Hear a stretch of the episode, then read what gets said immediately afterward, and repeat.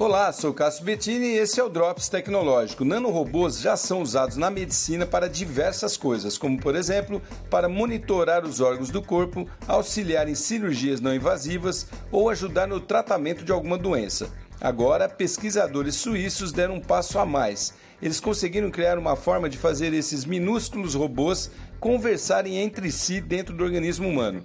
Isso serviria, por exemplo, para orientá-los para onde devem ir e quando devem liberar os tratamentos de forma coletiva e objetiva. Segundo os cientistas, isso poderia ampliar significativamente o uso desses robôs para tratar problemas de saúde direto na fonte da doença, poupando assim efeitos colaterais e maximizando o uso dos medicamentos. Pois é, são os nanorobôs médicos que poderão navegar em grupo dentro do organismo humano. Interessante, né? Sou o Cássio Bettini compartilhando temas sobre tecnologia, inovação e comportamento. Até o próximo!